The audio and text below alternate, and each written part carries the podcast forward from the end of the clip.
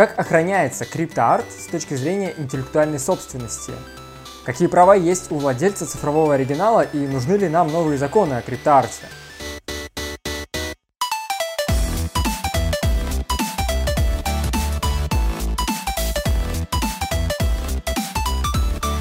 Привет, это Копикаст. Мы говорим об интеллектуальной собственности и обо всем, что с ней связано. У микрофона Виктор Горский-Мачалов. Антон Яндрисяк. И сегодня с нами партнер компании Claims Анастасия Кузнецова. Всем привет.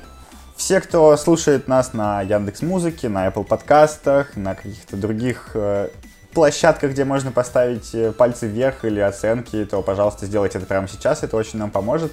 Э, ставьте 5 звезд, пальцы вверх и все такое. А сегодня мы поговорим про крипту мы, будем говорить про криптоарт. И, насколько я понимаю, сейчас очень многие люди, в принципе, всех людей можно поделить на тех, кто э, уже слышал про криптоарт, ему это уже надоело, про тех, кто э, ничего вообще не слышал про криптоарт, и про тех, вроде нас, кто немножко послушал и хочет обсудить, потому что действительно очень сильно влияет, как мне кажется, на искусство и поэтому на интеллектуальную собственность.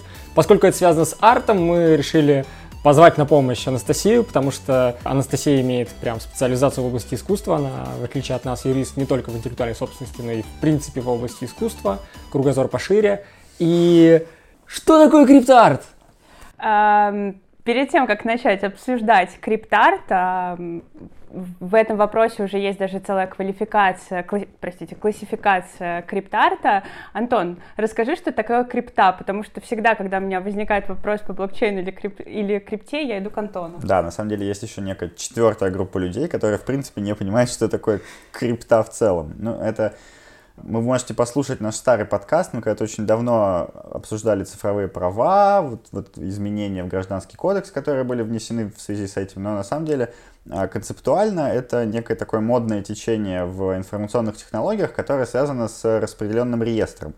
То есть собрались некие люди и придумали, что информацию можно теперь хранить не в одном месте, а распределенно. Написали специальные программы под это дело и стали э, хранить информацию сразу одновременно на там, тысячах, десятках тысяч э, устройствах, чтобы ее нельзя было подделать. И реестр создали, который э, связывается с предыдущими записями таким образом, что его ну, используют криптографию, то есть все это шифруется, это невозможно никак Э, подделать, и в любой момент можно отследить цепочку там, движения информации какой-то.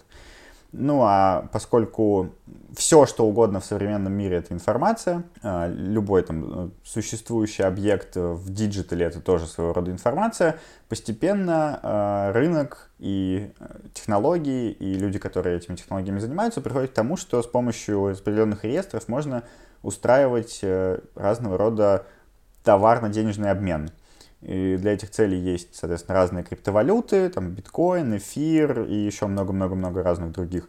И, соответственно, сейчас придумали, что вот эту технологию можно использовать для продажи разного рода диджитал арта.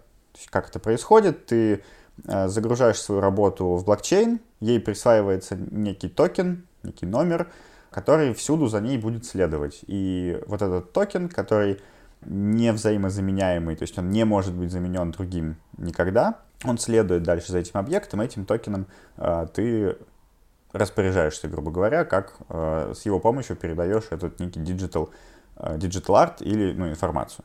То есть, э, в общем-то, в мире цифрового искусства, где любой объект обычно можно скопировать сотни тысяч раз, и это все будет копией без оригиналов, теперь мы имеем оригинал. Ну да, это своего рода способ э, создания оригинала. То есть в любой момент ты можешь проследить цепочку назад и понять, в какой момент э, тот или иной объект диджитал арта был загружен и кем э, в этот блокчейн. Таким образом, ну, это, естественно, не мешает тебе копировать и любым образом распространять этот файл, то есть не мешает тебе э, сделать копии нелегальные, э, распространять или их, или легальные, распространять их свободно по интернету, но вот оригинал, он будет такой один, где-то там в реестр. Да, и на самом деле слово криптарт в последние недели стало появляться на страницах э, разных СМИ, телеграм-каналов, но э, история криптарта, она на самом и это связано с неким хайпом и тем, что некие финансовые показатели продаж и участие в продажах криптарта крупных игроков рынка, которые традиционно в этом не участвовали, в частности, аукционный дом Кристис, но до этого все-таки у криптарта была определенная история. И буквально на днях наткнулась на такую классификацию криптарта, что на самом деле есть три поколения криптарта. Вот есть некий прото-криптарт, который появился как некий ответ художественного сообщества на появление, собственно, криптовалюты, на появление блокчейна. И вот э, художники, они обычно все осмысляют в своем творчестве, все, что происходит вокруг нас. И вот они стали рисовать картины с логотипами блокчейна, как-то делать перформансы и так далее. Вот появился некий криптарт, который осмысливал вот это явление действительности. Как когда-то появился интернет и появилось большое направление э, искусства, которое осмысливало там социальные сети, возможности обмена информацией и так далее. Вот это был такой протокрипт-арт, он ничем не отличался от обычного арта. Он мог быть в физической форме, мог быть в диджитал форме, но это вот такое, скорее, причина или объект, который осмыслялся художниками. Потом появилось некое второе поколение криптарта, когда художники поняли, что, ну, окей, можно использовать криптовалюту, тот же блокчейн, чтобы продавать искусство. И это в целом не отличалось, собственно, от других сделок а, с блокчейном. И, наконец, третье поколение, которое появилось не вчера, не сегодня и не даже не позавчера, а, это, собственно, вот эти токены, которые позволили решить, как диджитал-художники говорили, огромную проблему того, что диджитал-арт разлетается, у него нет никакой ценности, как же его собирать, как же его коллекционировать, как же его продавать, как же его, там, не знаю, изучать, а когда оно все такое вот распространенное везде, его нигде нет. И вот э, это решение техническое, оно Э, собственно, так скажем, пропагандируется как вот некое решение этой проблемы Творца, выделить из массы копий вот нечто одно, что будет э, иметь свою цену и продаваться и защищаться, возможно. То есть это скорее решение именно моральной проблемы, что ты раньше диджитал художнику было очень сложно объяснить, почему именно вот этот файл должен стоить денег, а все остальные не должны, а теперь у него есть это решение, потому что он вместе с файлом продает ну, некую гарантию, что ли, гарантию оригинальности, которая закреплена в виде вот, вот существующего NFT, NF токена. Ну, прям моральную, вполне себе экономическую, потому что до этого цифровые художники, они были в лучшем случае владельцами интеллектуальных прав, не было объекта, как, как у художников прошлого, не было вот этой картины, вещи, а, которую можно было как вещь передавать, и в отношении нее были бы другие права, имеющие другую экономическую ценность.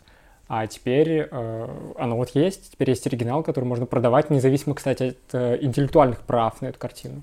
Да, но у них все еще нет, э, собственно, вещи, объекта физического, который можно пощупать. То так, есть... так это то же самое, что с ценными бумагами, когда у нас нет вещи, у нас есть какое-то э, обязательственное право в отношении там, другого лица, но чтобы его выразить э, в какой-то вещи, чтобы можно было как, как вещь это как будто продавать какое-то имущество, мы это э, заключаем в какую-то форму, э, которая очень похожа на вещь, хотя ею не является, и продаем как, как будто бы как вещь. И это очень похоже на это.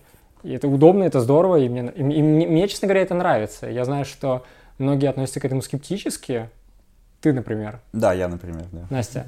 Ты как относишься? Э, я скорее скептически, да. Ну, то есть мне кажется, ну, что там, как юрист, как у юриста у меня это вызывает очень много вопросов, потому что когда я читаю объяснения на сайтах вот этих маркетплейсов, которые предлагают на самом деле разный набор услуг назовем их так, эм, художником. То есть вот есть э, маркетплейсы, которые, на которые ты можешь зайти и зарегистрироваться и выкладывать там все что угодно. А есть, например, маркетплейсы, которые позиционируют себя как некие такие новый тип галерей. Ты подаешь им заявку, что вот я диджитал артист, пожалуйста, хочу продавать свое искусство, на вашей платформе, они там тебя оценивают, выбирают, они смотрят, подходишь ли ты в их портфолио других художников или нет. А есть художники, которые не хотят продаваться рядом с другими диджитал-художниками. И вот эта вся история, она как бы показывает, что это очень похоже, на, наверное, на обычный рынок искусства, просто это перенесено в некую умозрительную плоскость, но при этом каких-то юридических... Э,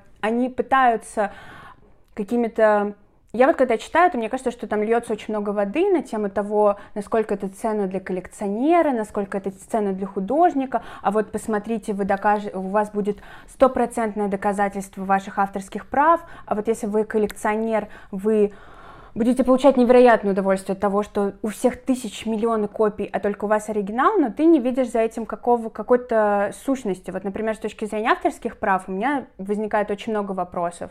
Я читала статью одного из адептов криптарта, который, это было что-то вроде туториала, а как создать, собственно, как загрузить свой криптарт, как ему присвоить токен и так далее, как его продавать. Так вот, он в этом примере загрузил э, в качестве своего диджитал арт-объекта картину Ван Гога. И тут у тебя это вызывает вопрос, а не создаст ли это огромный э, рынок спекуляций, э, огромный рынок, э, э, который облегчает на самом деле нарушение авторских прав и присвоение некого токена, да, некого авторства якобы э, к неким объектам, которые непонятно как оспаривать, а непонятно как э, доказать, что это на самом деле, там, например, э, произведения, которые нарушают чьи-то авторские права. То есть вот мне кажется, что есть некая ширма, которую нам показывают из только преимуществ что это быстро, что это классно, что это супер надежно, вы видите всю цепочку сделок, да, наверное, в каком-то смысле да, и мы, наверное, поговорим еще о преимуществах для художников, вот, но есть вот эта вот большая часть, которая закрыта, которую ты условно видишь только э, читая условия использования того или иного маркетплейса, разбираясь в этом и так далее. Вот мне кажется, есть вот такая небольшая проблема, что это все выглядит как некое обещание рая для художников. Но с другой стороны, если мы посмотрим на какие-то там высокие цифры, даже тот же Сотбис, да, конечно, 69 миллионов за произведение там диджитал арт это много, но мы понимаем, что этому предшествовала некая история все равно и этого объекта, и того, что это там первый крипто-арт, и вы в, на аукционе можете расплатиться криптовалютой. Расскажи поподробнее про эту историю с тем, как... Я, то есть я правильно понимаю, за криптовалюту был продан криптоарт на настоящем авторитетном аукционе. Да, это, я думаю, что это во многом была маркетинговая история тоже для аукционного дома Кристис. Эм, был продан было организовано две продажи параллельно аукционным домом Кристис. На одной э, выставлялся один объект, это, собственно, Digital Art, это э, коллаж художника, псевдоним которого Beeple. И он продавался вот как, собственно, как один лот. И параллельно там какое-то время шла продажа физического традиционного искусства послевоенного и современного, а, там было выставлено 128 лотов. И, собственно, шок, взрыв арт-рынка произошел от того, что вот этот объект диджитал-арта был продан за 69 там, с копейками миллионов долларов. Это в пересчете, если мы пересчитаем с, там, с с курса, с курса эфира, да, за который был продан. Там самое интересное, что Кристис свои комиссионные просит выплачивать в долларах США, им самим не очень интересно получать криптовалюту. Ну да, это, в этом смысле, да, это свидетельствует о том, что все-таки история больше маркетинговая, чем э, сущностная, как мне кажется. Вот. А 128 лотов на параллельном аукционе, собственно, традиционного искусства собрали всего чуть меньше 2 миллионов долларов. Поэтому, собственно, здесь и возникает вот этот вопрос, вау, ничего себе, неужели криптоискусство действительно обладает такой ценностью? Вопрос, обладает ли оно такой ценностью, или это просто некий созданный вокруг него ореол чего-то неизвестного, чего-то классного, чего-то выдуманного онлайн крутого, но на самом деле немножко пустого. Я бы не хотел звучать как профан, и тем не менее, мне кажется, что это характерно вообще для всего искусства, что ну, в этом же, это же то, как работает искусство. Мы восхищаемся чем-то или не восхищаемся чем-то, исходя из каких-то очень надуманных вещей, исходя из какого-то шума и дискурса, который сложился вокруг каких-то произведений, и то, как это работает вокруг э, нового искусства, это то же самое, что происходило в отношении там, работы импрессионистов. Там. Ну, э, это безусловно, но вот почему я э, выгляжу скептиком и почему я скептически отношусь к вот хайпу вокруг криптоарта, потому что я лично для себя не вижу ничего нового сущностного в криптоарте. Это просто сам по себе арт, для которого изобрели новый способ продажи. Это digital арт, для которого изобрели способ продавать его через э, распределенные реестры при помещая к нему специальный незаменяемый токен. Это прекрасно, это очень хорошо, но вся этот, весь этот хайп и, ну, понятно, тут даже не про цену, а про то, что все об этом пишут сейчас, последние недели очень много. Я, мы видели с тобой уже что-то похожее а, лет пять назад, когда пошел очень сильный разговор про смарт-контракты, про то, как это изменит гражданское право, про то, что все это больше будет не нужно, все юристы будут не нужны, потому что мы написали программу. Но на самом деле нет. Это что тогда в итоге поговорили и забыли, что сейчас поговорят, останется какая-то часть э, людей и digital-художников, которые будут пользоваться этим довольно удобным, наверное, механизмом для реализации своих прав. Это кое-как сначала очень плохо, потом получше зафиксируют в каких-то законах, подзаконных актах, и все это останется, в общем, как и было. То есть будет сам вот арт, у которого есть э, ну, какое-то произведение искусства, у которого есть ценность, стоимость, которая формируется в зависимости от факторов, и мы будем его продавать по вполне понятным, уже давным-давно сформулированным э, законам и правилам, которые чуть-чуть адаптируют для э, вот этой digital, для криптоштуки. Но не более того, здесь нет никакой, на мой вкус, ничего сущностно нового, чтобы очень сильно повлияло на рынок искусства вообще. Ты, ну, ты, ну, я, я не думаю, я думаю, ты споришь с какими-то там не имеющими значения мнениями. То есть, разумеется, криптоарт это не новый вид искусства, это просто форма оборота искусства цифрового. И, ну, э, это само, даже это, мне кажется, заслуживает внимания, восхищения. И я считаю, что, ну, я, я ничего не понимаю в рынке искусства, но мне кажется, это здорово влияет на гражданский оборот, это вводит в гражданский оборот новые вещи, а, для которых нужно новое регулирование. И ну, самый первый очевидный вопрос. Мы понимаем, как работает передача интеллектуальных прав на цифровое искусство, как на любое искусство. Что такое с точки зрения сухой юриспруденции покупка оригинала, вот этого токена? Это что такое? Это непонятно, насколько это покупка оригинала. То есть, смотри, здесь, ну, мне, мне видится несколько глобальных проблем. Первое, это что, покупка чего вообще? А, вот, вот это самое главное. Что ты покупаешь? У нас в Гражданском кодексе не так давно появились э, небезызвестные вам цифровые права. Цифровые права — это а, некое имущественное право, как нам Гражданский кодекс говорит, на а, на объект, который находится в распределенном реестре и продается исключительно в тех условиях и внутри распределенного реестра, говорит нам а, Гражданский кодекс. Еще есть закон об инвестиционной деятельности или там, каких-то инвестициях, а, который определяет э, три самостоятельных типа этих прав. И э, закон говорит, что к таким цифровым правам относится либо право требовать передачи вещей, что, очевидно, не применимо к digital-арту, потому что нет вещи, и никогда не было, никогда не будет. Она существует только в виде информации, записанной на какой-то сервер. Это не вещь. Угу. Мы здесь ну, как бы понятно, что это а, другой разговор, но мы не можем сейчас а, толковать этот закон так, что вот мы будем применять это право. Угу. Нет. Второе – это право требовать передачи исключительных прав на результаты интеллектуальной деятельности, что вполне обсуждаемо, но, как я понимаю, художники видят этот новый рынок именно как рынок вещей, как рынок объектов, как рынок искусства, который есть сейчас, а не рынок интеллектуальных прав. Никто не хочет передавать интеллектуальные права, все хотят вещи отчуждать. Угу. То есть, вот. И третье — это право требовать выполнения работ. Ну, тоже понятно, что нет, потому что здесь уже mm все создан объект, ты не э, заставляешь художника что-то нарисовать, ты хочешь вот купить уже готовую работу. Ну, получается, что с точки зрения этого действующего закона эм, цифровые права — это обязательственные права, но не имущественные. Или все-таки это что-то имущественное? Ну, смотри, ГК говорит, что это имущественное право. Ну, это а. логично, чтобы это признавалось имущественным правом. Ну, ну, тогда это, ну, тогда это здорово, действительно здорово, потому что теперь, если мы признаем, что там вот этот токен, вот этот э, digital art, это в отношении него можно иметь имущественные права, это вводит в гражданский оборот э, имущественных вот этих ну, объектов, в отношении которых есть имущественные права, совершенно, ну, оно вводит туда цифровое искусство. Раньше цифрового искусства там не было вообще, а теперь оно появилось там, и это же здорово.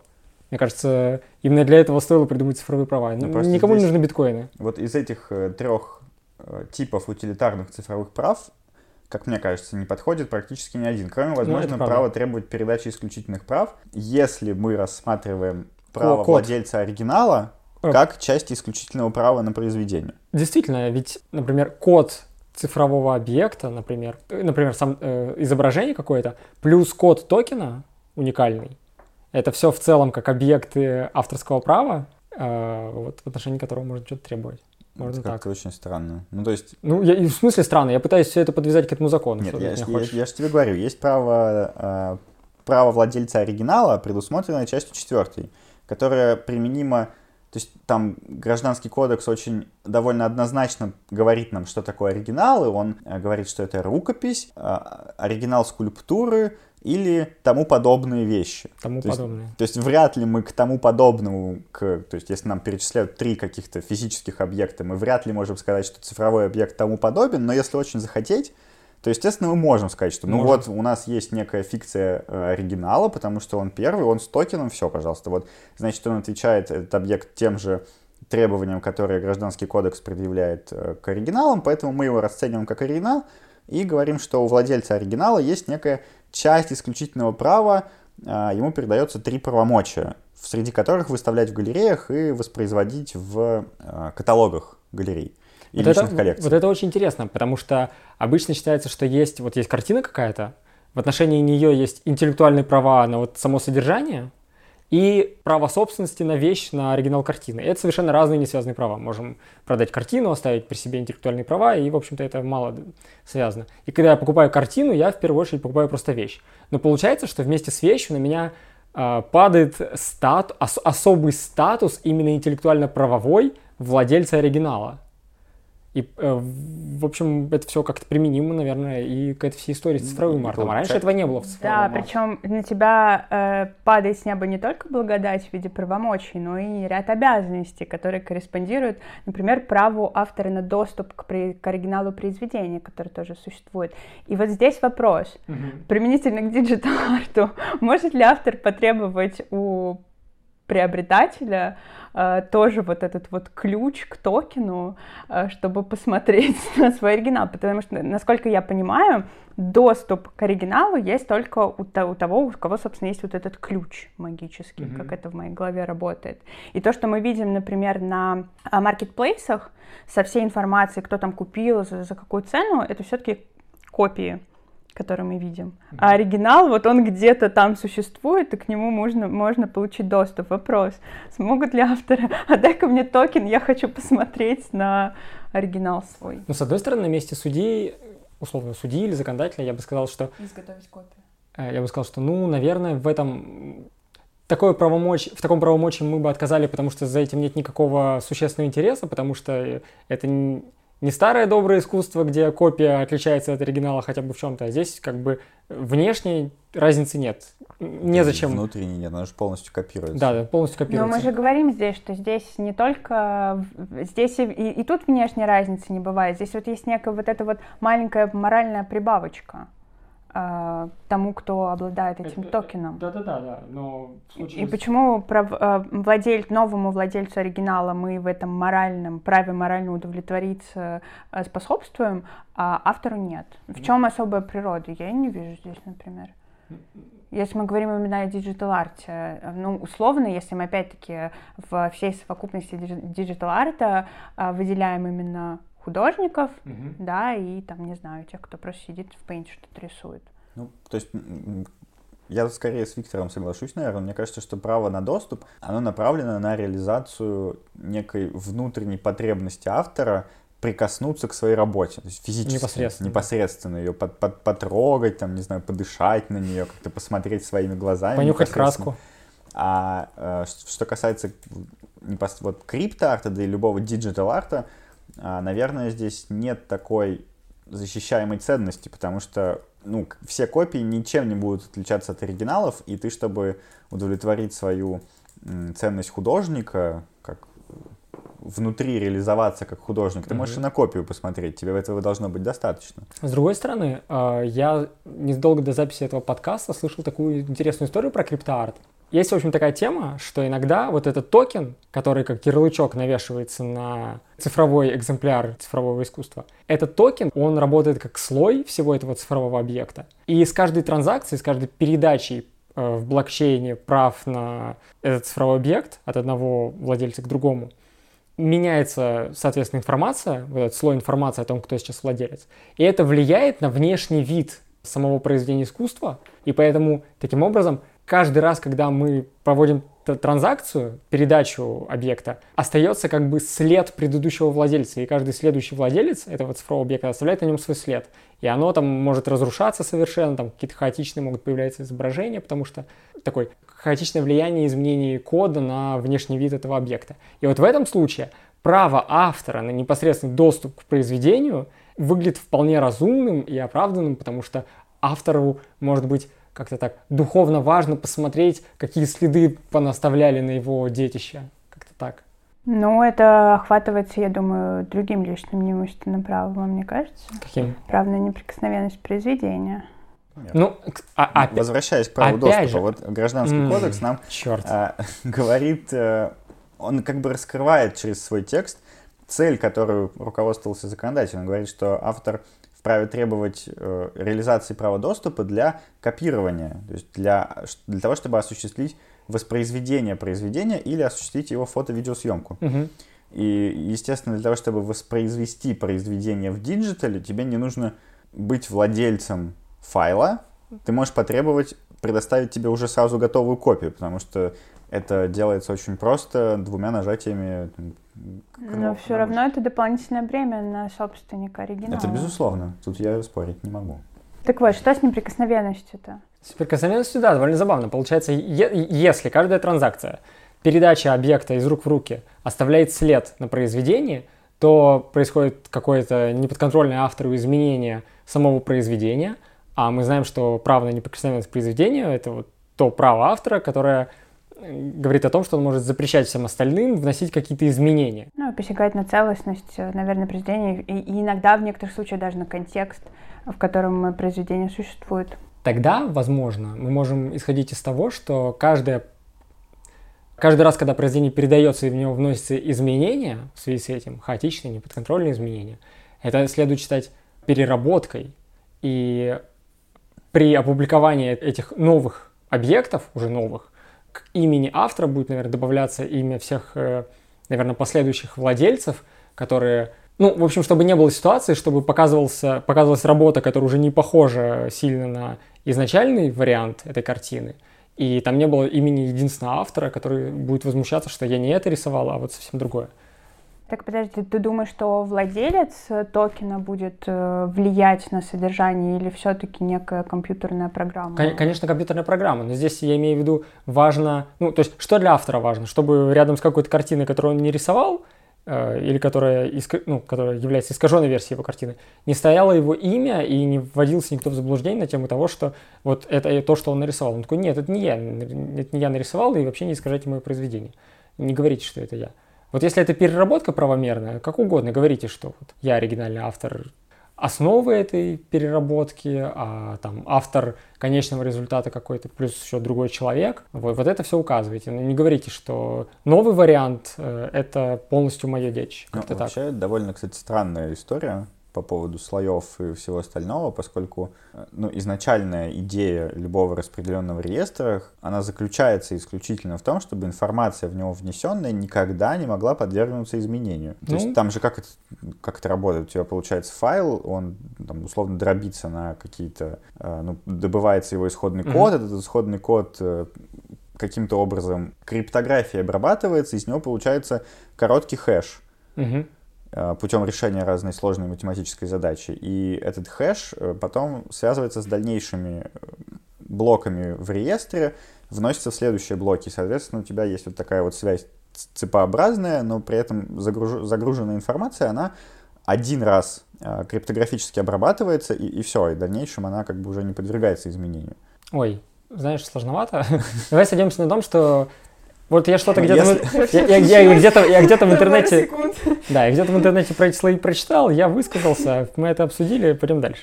Может а, быть, это все неправда. Ну, может быть, я тоже, в общем, что-то неправильно понимаю, тут как бы не настаиваю. Вот, вот это, кстати, проблема каждый раз, когда вот, э, извините, коллеги, но когда юристы обсуждают все, все эти блокчейны, смарт-контракт, там какие-то... Это вот, получается ровно то же самое, когда создатели блокчейнов начинают обсуждать права. Да, да, да, да, да, да. Значит, там, например, наверняка сейчас э, все эти любители криптоарта говорят, вот мы уничтожили интеллектуальную собственность, потому что теперь там, э, например, если я скопирую эм, там не оригинал, а там копию копии, то я не нарушаю права авторов, что-нибудь такое. Вполне возможно, что такое есть. Ну, в общем, давайте вернемся к теме и, и предлагаю обсудить, что, как бы, мы обсудили, наверное, что, в принципе, случится с рынком э, искусства в дальнейшем в связи с появлением этих NFT-токенов.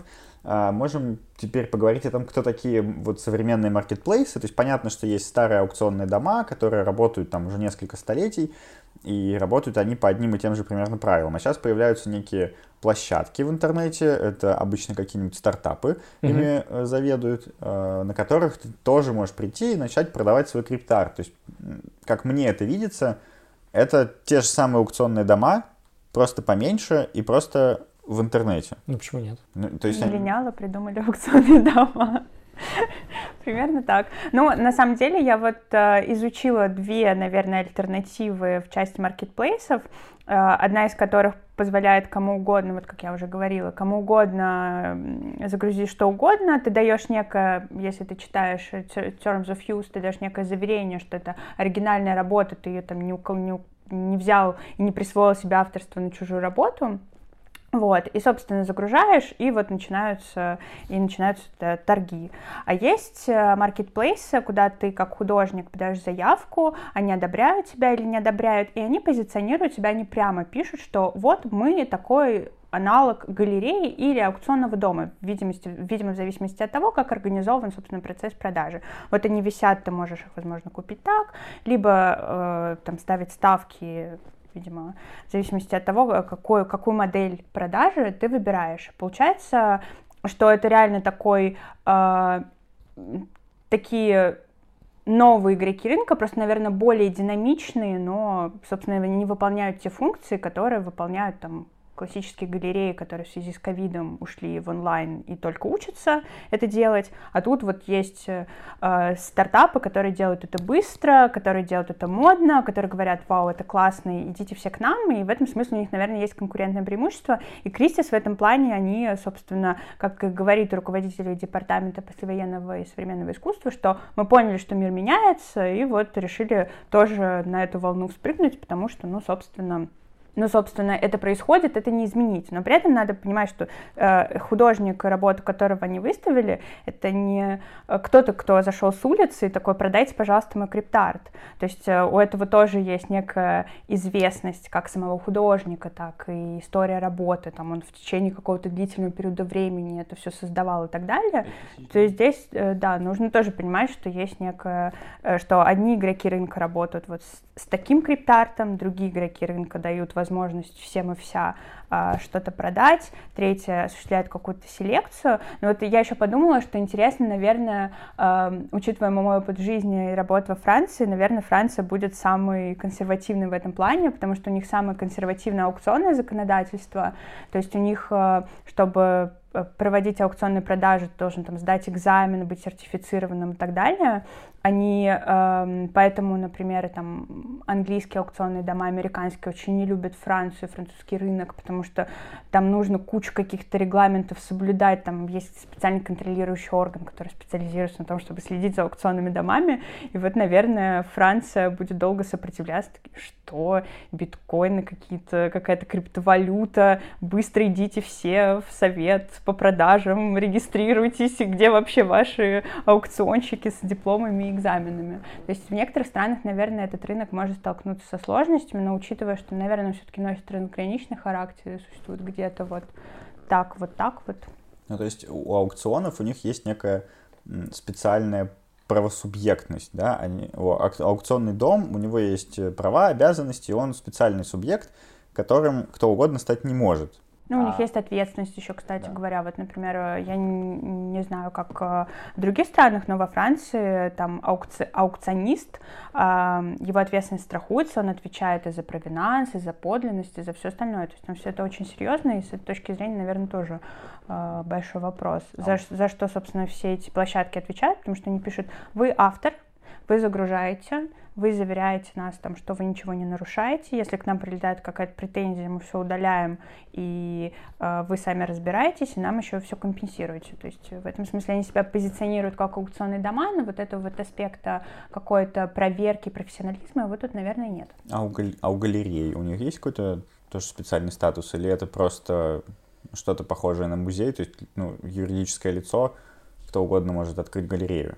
Условно Ну, там, там нет таких требований, как к аукционным домам, то есть там есть некие всяческие требования, связанные скорее к деятельности, что там ты должен вести учет всех э, объектов, которые к тебе поступают, которые продаются, потому что к тебе придет полиция, которая противодействует отмыванию там, денег, э, финансированию терроризма и э, незаконной, незаконному отчуждению культурных ценностей. То есть у тебя есть некие требования с точки зрения, скорее, там, ведения учета, но доступ какого-то э, там формально-юридического ограничения на доступ к рынку нет. Тут ну, скорее там твое имя и все такое. Стартаперы эти, они скорее галереи все-таки. Mm. Или даже скорее, может, какие-то посредники, которые просто э, занимаются перепродажей. То есть даже без тягощения. Вот.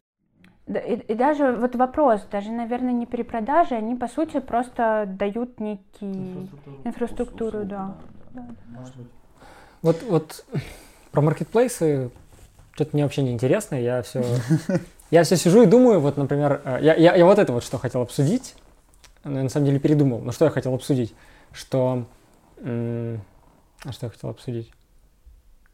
А, ну да, э, когда мы говорим об обычных картинах, э, и я нарисовал картину, я ее продал кому-то, какой-то коллекционер приобрел картину, и этот коллекционер может демонстрировать эту картину какому-то ограниченному кругу людей. Потому что если он начнет, например, сканить эту картину и выставлять в интернете для всех, он нарушит, а, если не приобретал исключительные права авторские на эту картину, он нарушит а, авторские права а, автора картины. Ну, если только этот интернет-сайт не является каталогом его личной коллекции.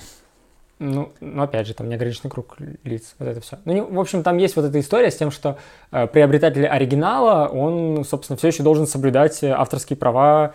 Э, Безусловно, и, да. и поэтому авторские права автора, и поэтому он ограничен в том, чтобы э, в демонстрации своей картины. Вот. Когда речь идет о цифровом искусстве, вот эти ограничения по демонстрации цифрового экземпляра картины, изначально цифровой, они выглядят странно, и я подумал о том, что, ну, наверное, законодатель должен подсуетиться и, наверное, ввести какое-то обязательное правило, чтобы вот не по усмотрению самих этих маркетплейсов и площадок, а, в принципе, обязательно при передаче вот этого токена, э, вот этого ори- цифрового оригинала, также должно передаваться там какое-то исключительное право на... Либо... Какое, какое-то это какое? Все. все исключительное право на картину, либо, например, законодатель в отношении данных случаев должен сказать, что это не работает как с бумажными оригиналами картины, это работает по-другому, и владелец, например, э, собственно, оригинального экземпляра цифровой картины, даже если он не заключал договор о приобретении всех исключительных прав на, собственно, объект авторского права, он все равно может на своем сайте для всех демонстрировать э, оригинал, например. Но, честно говоря, я все думаю о том, что а, вот много чего законодатель мог бы сделать, подсуетиться, чтобы нормально с помощью права обслу- обслуживать эту всю индустрию криптоарта. Но что если законодатель не должен на самом деле этого делать, исходя из каких-то публичных интересов, связанных с экологией? Я э, вам тоже скидывал эти статьи, их довольно много, про всю эту историю, что на самом деле большая проблема криптоарта, за что он критикуется, что вот эти ресурсные блокчейновые мощности, которые нужны для того, чтобы обслуживать пару транзакций, хотя бы одну картину и вот это вот все – они очень сильно вредят экологии. И что если это такой большой политико-правовой вопрос, ну, который заключается в том, нужно... что мы не должны вообще, э, как государство, тут заниматься нужно пояснить немножко. поощрением вот этого Почему всего. оно вредит экологии? Угу. Потому что для того, чтобы вести блокчейн, э, там, как я уже рассказывал, решать сложные математические криптографические задачи, нужны мощности, эти мощности компьютерные. На больших э, блокчейнах, разросшихся до каких-то, ну, ну, уже очень больших размеров, где и много участников, и много информации, соответственно, эти задачи становятся все сложнее и сложнее, и решает ее огромная распределенная сеть, которая жрет электроэнергию как не в себя. Что если вместо того, чтобы поощрять с помощью какого-то удобного регулирования все эти, опять же, маркетплейсы, на них, наоборот, надо навесить всякое лицензирование, ответственность какую-то, проверки административные о том, как они, ну, по поводу того, как они используют вот эти все ресурсные мощности, там ограничения по электроэнергии, вот это вот все. Я бы не знаю. Может, не мы должны этим заниматься? Ну, а? может, но а? это такой политико-правовой вопрос, который я предлагаю не решать, потому что он... Потому что это подкаст вот, про, интеллектуальный собственность, потому что, я знаю. Во-первых, у него нет правильного ответа, а во-вторых, э, понятно, что усложнять оборот ради защиты экологии, наверное, неправильно. Наверное, это надо, очень правильно. Надо решать какими-то это другими очень... методами, например, атомные электростанции стоп, строить. Стоп, стоп, нет, нет, нет, нет, нет. А может быть, рынок сам должен регулировать себя в этом смысле? И я сегодня вам скидывала новость про то, что есть площадки, которые, от, э, онлайн-площадки по торговле искусством, которые отказываются от этих токенов. Мы не будем использовать, потому что мы такие все эко-правильные и все такое, и вообще мы не будем сотрудничать даже с художниками, которые э, используют токены. Это очень здорово. Ты сама рассказала, как на аукционе Кристи за какие-то бешеные деньги был куплен криптоарт, и рынок сам себя не регулирует, когда речь идет о больших деньгах. Рынок уничтожает экологию, когда речь идет о больших так, деньгах. подожди. Это факт. Рынок, э, есть мнение, что рынок уничтожает искусство, когда речь идет о больших деньгах. Рынок уничтожает все. Мне нравится, что мы затронули. Есть другая политика правовая проблема. А как мне видится, вообще, ну, в целом все эти вопросы оборота искусства, они хотя бы и частично задевают интеллектуальную собственность, но все-таки намного больше они тяготеют к классическому праву собственности. И у нас э, есть в праве собственности как правовом институте такой специальный усложненный институт, как право собственности на э, культур, объект культурной ценности.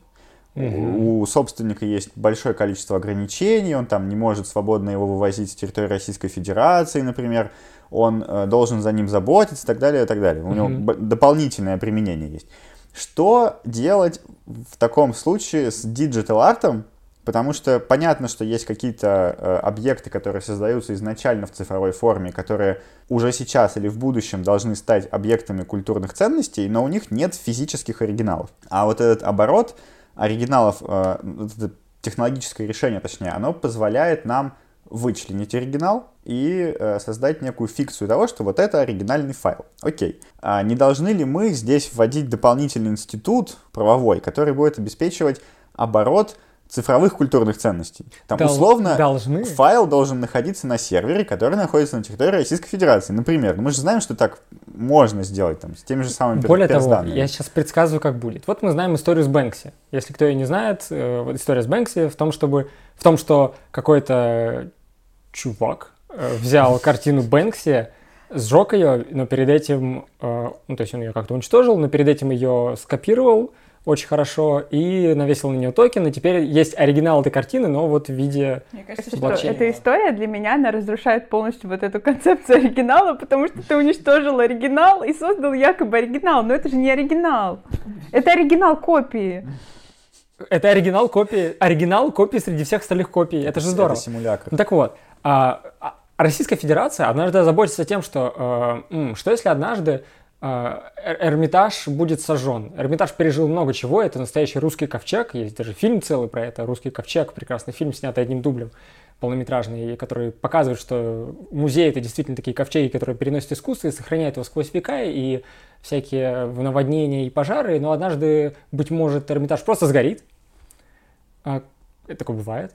И чтобы предотвратить это, все картины будут оцифрованы, на них будет навешен э, вот этот токен для оригинальности, и права на э, э, все эти токены будут держаться у, у, у государства, оно будет при себе держать, чтобы, чтобы уже на будущее все права на цифровые оригиналы были у государства. Вот. И вот в отношении этого, если государство потом как-то это отправит в оборот к частным коллекционерам, возможно, да, оно потребует, чтобы все сервера находились в России и был как-то процедурно-административно а, обеспечен, обеспечена безопасность того, что, например, весь этот блокчейн никогда каким-то образом не будет подконтролен каким-то другим лицам, иностранным, например. Ну, это звучит, в общем-то, даже логично и обоснованно с политико-правовой точки зрения. А почему с другой точки зрения? Мне нравится эта идея. Это да. крипто, криптомузеи. Да, кстати, то есть у нас, да, есть много вопросов, когда этим занимаются какие-то частные лица, в принципе, но государство для цели сохранения искусства могло бы этим заниматься, потому что если он просто цифрует картины, то это будет просто какие-то копии. Ну, здорово. И представьте, можно представить э, виртуальный музей будущего, когда ты не просто в ноутбук заходишь и смотришь там картины, кликаешь. А, ну, и этот год показал это хорошо, что мы живем в Санкт-Петербурге, у нас можно в музей пойти, а Европа до сих пор э, в течение длительного времени не может пойти в музей и не посмотреть ничего. Вот, и когда-нибудь будут э, музеи криптарта, в который... Но это будет не такой, не вот этот digital криптарт, а по сути физически классическое искусство, перенесенное в криптоформу, и мы будем заходить в виртуальный музей. Ну, все это в VR. В VR, да, и смотреть. И мы будем знать, что это оригинал, а не просто картинка сфотканная. Здорово, здорово. Слушай, как-то подводя к концу, я ничего не знаю про рынок искусства. Ты что, что-то про него вообще знаешь. Вот как э, на рынке искусства в целом, концептуально, относится к этому всему криптоарту, вообще к цифровому этому искусству, потому что, то есть насколько это имеет экономическую ценность, э, насколько это действительно важно, потому что да, там на, на аукционе Кристис что-то продали за много денег, но ты вот говоришь, что это так, какой-то маркетинговый ход. Э, то есть за этим нет, э, за этим, даже так, точно ли за этим нет никакой никакого серьезного устойчивого рынка, где есть спрос на такой арт и будет спрос на там вот какую-то закриптованность, вот это вот все. Знаешь, мне кажется, мне кажется, в этом смысле э, за этим будущее. Ну, то есть я просто вспоминаю свой курс по истории актуального искусства, это условно искусство конца 20-го, начала 21 века, и мы бы начинали с того, что вот там в 70-х, 80-х годах историки искусства говорили, все, искусство умерло, искусство остановилось, потому что нет никаких новых форм, и все, что появляется, это все надуманно, это какая-то ерунда, это как бы вообще не имеет никакого значения, это умрет, и вот мы смотрим только на то, что было создано, а все остальное это какая-то ерунда. Но при этом мы видим, что искусство живет, оно развивается, оно развивается там сущностно, оно развивается, меняется, вопрос развития это нет, меняется оно э, сущностно, оно развивается экономически, рынок искусства в целом он растет, и во многом там за счет э, разных манипуляций, потому что есть огромная часть рынка, которая именно финансовая. Есть хедж-фонды, инвестиционные фонды, которые покупают галереи, покупают аукционные дома, переманивают в аукционные дома отдел каких-то специалистов по искусству, чтобы те думали, а вот э, там, какую нам выставить работу, чтобы создать вокруг нее определенный эмоциональный фон и продать подороже. Конечно, это же все есть, и я думаю, что будет целый... Но при этом есть там, не знаю, старые мастера, и сейчас по сравнению с современным искусством они продаются достаточно дешево, но есть коллекционеры, которые собирают их. Я уверена, что будут коллекционеры, которые будут собирать криптоарт, этот рынок будет развиваться, будет расти. Я вижу, какую я вижу реакцию в арт-сообществе разную. Есть э, э, там арт-дилеры, которые говорят, что это пародия на пародия на искусство, и это вообще все несерьезно, но при этом есть ощущение, что это опять-таки вот есть некий консервативный пласт людей, я, наверное, к ним скорее отношусь. Mm-hmm. Вот, а есть э, люди, которые это все всем этим движут, и, конечно, у этого будет э, спрос какой-то. То есть ты в ближайший месяц не купишь себе ничего из криптоарта? Не знаю, я подумаю в этом, чтобы создать что-нибудь и попробовать э, присвоить токен. А ты купишь что-нибудь? Ну, я, может, тоже... Я, может, и куплю, и парочку своих фотографий загружу. С другой стороны, они же давно созданы, вот непонятно. А еще, я же на пленку снимаю. Вопрос такой. Вот у меня а, мы, когда с вами в прошлый раз собирались здесь, мы обсуждали фотопленки. Говорили, что вот это вот прям трушная фотография, потому что тут оригинал есть, вот пленка, вообще, муа, в отличие от цифры. А, что будет, если я пойду в свою лабу, распечатаю там, ну, проявлю там пленку, у меня будет она на руках. Я ее оцифрую, как обычно, чтобы посмотреть, что получилось. И потом возьму файл, который мне оцифровали, и загружу куда-то в, ну, там, присвою ему NF токен, скажу, что вот это оригинал. У меня будет два оригинала. Один цифровой, один физический. Что делать? Два оригинала, а что такого? А что такого? Мы, опять же, в прошлый раз, когда здесь была Настя, мы сидели здесь, в этой переговорке, записывали подкаст про артло в целом. А, и э, ты же рассказывал, что как решается для фотографов проблема отсутствия оригинала в эпоху цифровых фотографий. И ты рассказывал, что фотографы, например, печатают лимитированную, э, лимитированный тираж да, фотографии, каждому э, экземпляру присваивается номер, и вот у нас есть пачка оригиналов. И вот у тебя только у тебя отдельный оригинал будет на пленке, пленка сама. Угу. А, а, подожди, пленка это же вообще не оригинал произведения. В смысле, конечно, оригинал. Это плен... Ну, она вообще не похожа, там какой-то негатив. Пленка это, это суть, это суть. Это нам это жизнь сама, понимаешь, фотоны это, это света информацион... попали через объектив. Это, это скорее информационный носитель. Это просто носитель. Но самого оригинала я там не вижу, там какой-то негатив. Но Маленький это, такой. Я не согласен с тобой. Это настоящие фотоны, которые в тот момент были там, они зафиксированы на пленке. Это самый что ни на есть оригинальный оригинал. Ой. Ну, ладно, на этой ноте я предлагаю закончить э, сегодняшнее обсуждение криптоарта. Э, если подводить итоги, то здесь собралось два консерватора скептически настроенных к криптоарту. Я, наверное, выскажу еще раз свое мнение, что это не какая-то новая форма, в принципе, искусства, это не какая-то новая форма э, закрепления прав на искусство ни в коем случае, это просто новый способ оборота, который действительно, наверное, очень удобный и, как Настя верно заметила, а, будет, наверное, набирать обороты и ну, совершенно точно не умрет, а получит какую-то свою долю рынка, и там будет какая-то часть художников, которые будут его использовать, это прекрасно, а, сколько угодно, пожалуйста, если вам так удобно. Но с точки зрения права, криптоарт вряд ли создает что-то идейно новое, что уже не было урегулировано к настоящему моменту. И ничто не ново под луной, как говорится. Это, это очень забавно. Так что мы пришли к выводу, что вы два консерватора, которые топят за рынок. Мы вообще не про рынок. В общем, Ладно, под, не важно, подписывайтесь не важно. на канал, ставьте лайки. Еще раз, если не поставили в начале, пишите комменты, пишите, что вы думаете по поводу криптоарта. Заходите к нам в телеграм-канал Games of Brands, где вас ждут новости э, не только про искусство и не только про интеллектуальную собственность. Мы там много чего пишем. Очень интересно обычно. А если вдруг вы выставили свое произведение Digital Art на каком-нибудь маркетплейсе, тоже присылайте, посмотрим, может быть, и приобретем что-нибудь. Да? И всем пока. Всем пока. Пока.